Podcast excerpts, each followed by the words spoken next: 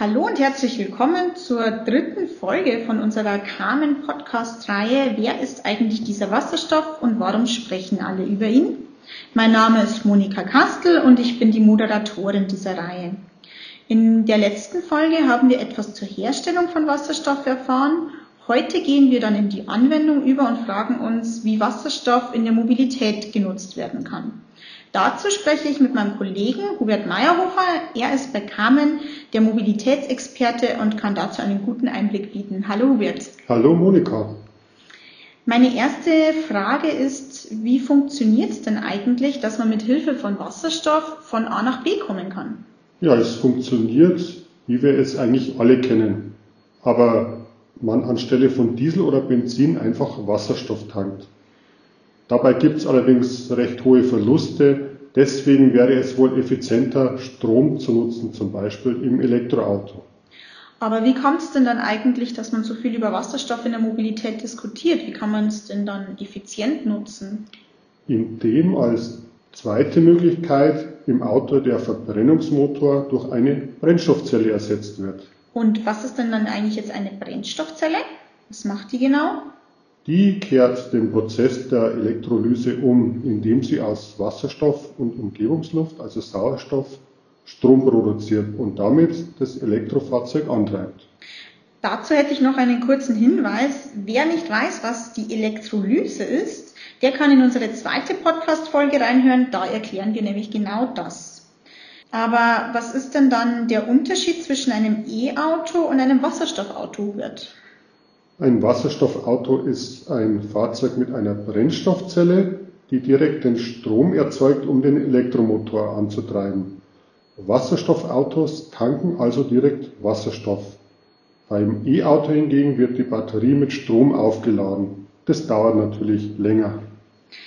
Wir sprechen ja dann heute nicht nur über Autos, sondern wollen dann auch größere Maßstäbe äh, diskutieren. Zum Beispiel brandaktuell hat Airbus verkündet, dass ab 2035 Flugzeuge mit Wasserstoff fliegen können. Was muss denn dafür noch passieren, um das zu ermöglichen? Was ist denn deine Einschätzung? Ja, erstmal brauchen wir natürlich eine Wasserstofflogistik an den Flughäfen. Dann werden die Flugzeuge vermutlich mit flüssigem Wasserstoff betankt. Natürlich müssen auch die Flugzeuge vom Aufbau her angepasst werden, also von der ganzen Treibstoffbevorratung. Aber die vorhandenen Turbinen könnten zumindest mit Wasserstoff direkt angetrieben werden. Mhm. Das klingt dann aber schon aufwendig. Ich könnte mir vorstellen, dass das äh, schon teuer ist, oder? Ja, auf jeden Fall. Neue Techniken sind am Anfang ja immer recht teuer. Grüner Wasserstoff hat sicherlich seinen Preis, aber das ist meiner Meinung nach aus Klimaschutzgründen der Aufwand wert. Da kann ich dir auf jeden Fall nur zustimmen. Der Klimawandel geht uns schließlich alle etwas an. Wir haben heute gelernt, wie Wasserstoff ein Fahrzeug antreiben kann und welche Möglichkeiten es in der Mobilität gibt. Dazu habe ich noch eine abschließende Frage an dich. Wie verbreitet sind denn eigentlich solche Wasserstoffautos bei uns? Ja, in Deutschland gibt es weniger als 1000 Wasserstoffautos und auch nur wenige Tankstellen.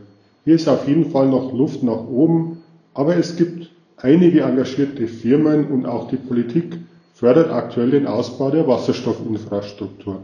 Hm, klingt ja vielversprechend. Und wer wissen möchte, wie es eigentlich ist, so ein Wasserstoffauto zu fahren, der kann bei unserem Quiz mitmachen.